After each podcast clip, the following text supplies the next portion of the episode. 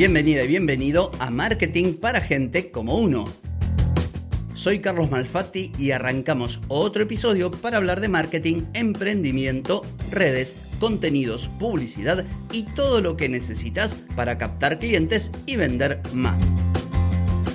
Hoy es jueves 18 de enero de 2024, estamos en el episodio 1419 y vengo a hablar de ventas, de cuando tu posible comprador tiene miedo de pasar por tonto. Pero antes te voy a preguntar, ¿quieres captar más clientes y vender más? Ingresa ahora mismo a carlosmalfatti.com y pedí asesoramiento.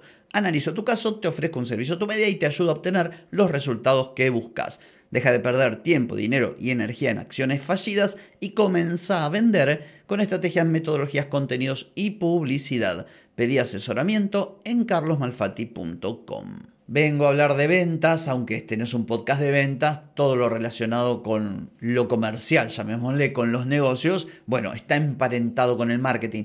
Y si vamos al caso, vender se necesita para todo. Esta frase la habrás escuchado hasta cansarte. Todo es venta. Cuando ofreces tu servicio, tu marca personal, incluso cuando te relacionas con las personas. Entonces, hoy quiero abordar un pequeño tema que no muchas veces es evidente, por lo menos para aquellos ojos que no están entrenados. La semana que viene voy a hacer un episodio complementario en el que voy a hablar puntualmente de cómo trabajar cuando alguien te pide un descuento o te pide una rebaja. Pero hoy me quiero quedar con aquellos casos en los que alguien duda o cuestiona el precio de lo que ofrecemos o el propio producto o servicio y en realidad lo que surge, si uno presta atención, es el temor de las personas a ser engañadas o a equivocarse. Por eso la crudeza del título de este episodio donde digo, no es el precio, es el miedo a sentirnos pelotudos. Con permiso, señora, en Argentina, boludo, pelotudo, tiene distintas acepciones.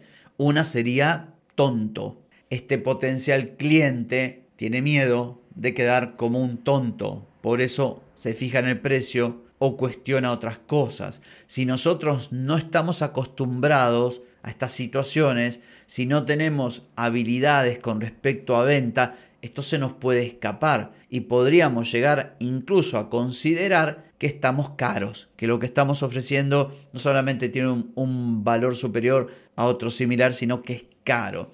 Entonces, lo primero que quiero es refrescar tu memoria con un concepto que en otros episodios lo mencioné. Y es que en realidad lo que nosotros estamos haciendo es reflejando el valor de lo que ofrecemos. Cuando uno pone un precio, lo que está diciendo es que el valor de lo que ofrece se expresa en esa cantidad de dinero, por ejemplo. De modo que en toda transacción comercial alguien va a estar dispuesto a pagar siempre y cuando considere que está obteniendo más valor a cambio.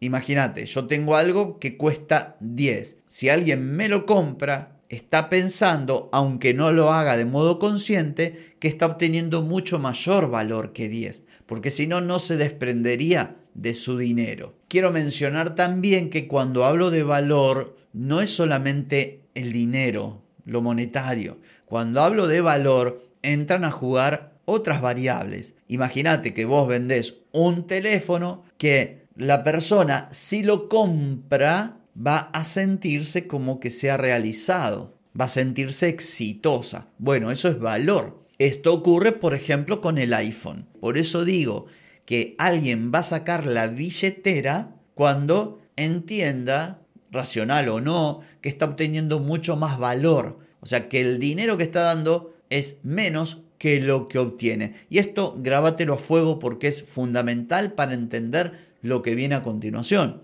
Entonces, ¿qué ocurre cuando alguien duda de tu producto, de tu servicio o cuestiona el precio?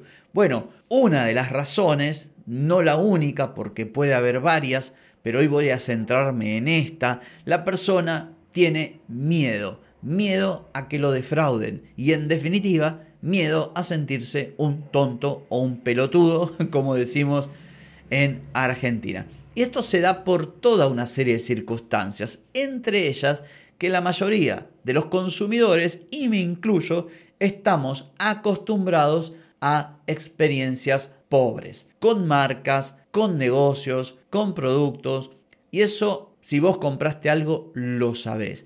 Más de una vez nos han ofrecido algo que no colmó nuestras expectativas. Un producto, un servicio que pensamos que era lo que necesitábamos y en definitiva no, que confiábamos en su calidad y esa calidad no estaba, que confiábamos en el servicio y ese servicio hacía agua por todos lados. Y atención, te estoy hablando de situaciones normales, porque también están las otras situaciones en las que lisa y llanamente te estafan, te prometen algo a sabiendas de que lo que te están prometiendo no lo van a cumplir ni locos y sin embargo igual te lo cobran. En el ámbito en el que yo me muevo, me he referido muchas veces, por ejemplo, al tema del diseño web o por qué no también al, tema del marketing o de los contenidos. Gente que se hace un curso, lee dos o tres blogs y ya sale a ofrecer servicios como si supiera y no sabe si hay buena voluntad, digamos, si la persona lo hace por ignorancia o porque, bueno, es arriesgada y dice estoy aprendiendo, pero quiero foguearme con los clientes y realmente no hay mala fe, bueno, se le podría perdonar. Pero también están los otros que lo hacen, como decía recién, a sabiendas de que están vendiendo humo. Entonces, ¿qué pasa? Cuando vos cobras algo, cuando vos le pones precio a lo que ofreces, te va a llegar un tipo de cliente que ha pasado por esto. Casi te diría que es imposible que en algún momento de su vida no haya vivido una situación como la que describo, de que le fallaron, de que las expectativas no se cumplieron o directamente sufrió una estafa. Esto que menciono lo he vivido como consumidor y como consultor de marketing en más de una oportunidad, que me llegasen clientes que por el modo de preguntar, por el tipo de preguntas que hacían, por las garantías que pedían, me daba cuenta, no al principio cuando arranqué, pero ya después de un par de años me daba cuenta que estas personas venían de un fracaso anterior o de un servicio que le habían brindado mal o que no habían obtenido resultados. Entonces, ¿cómo trabajar esto? Bueno, lo primero es escuchar, una escucha atenta para tratar de identificar cuál es el tema real. Porque quizá te están hablando de, del precio, quizás pareciera que te están cuestionando lo que vos querés cobrar, pero no es eso. La persona tiene miedo a nuevamente ser defraudada, a sentirse un tonto, básicamente, como lo acabo de decir. En estos casos tenemos que estar alertas y anticiparnos y hablar con las personas, primero escuchar, obviamente, y luego transmitirle tranquilidad, seguridad, garantía. Y esto lo podemos hacer verbalmente, pero también lo podemos hacer con nuestros contenidos en redes sociales, lo podemos hacer con los textos de nuestra página web en el caso de una página de producto o una landing. Es fundamental e indispensable trabajar estas objeciones cuando identifiquemos que en realidad no es el precio, sino que la persona tiene miedo a que la defrauden. Por eso es importante que no salgas corriendo a dar un descuento, a bajar precio. Acá lo importante es detectar realmente qué es lo que pasa. Y una vez que lo detectes, adaptes tu mensaje justamente para transmitir a este potencial cliente que duda y que tiene miedo a que otra vez le defrauden, transmitirle tranquilidad, como dije, garantía, seguridad. Así que bueno, espero que este episodio haya sido de utilidad para vos. No tengo más que decir por hoy, pero sí por mañana, porque mañana nos volvemos a encontrar. Te espero. Chau, chau.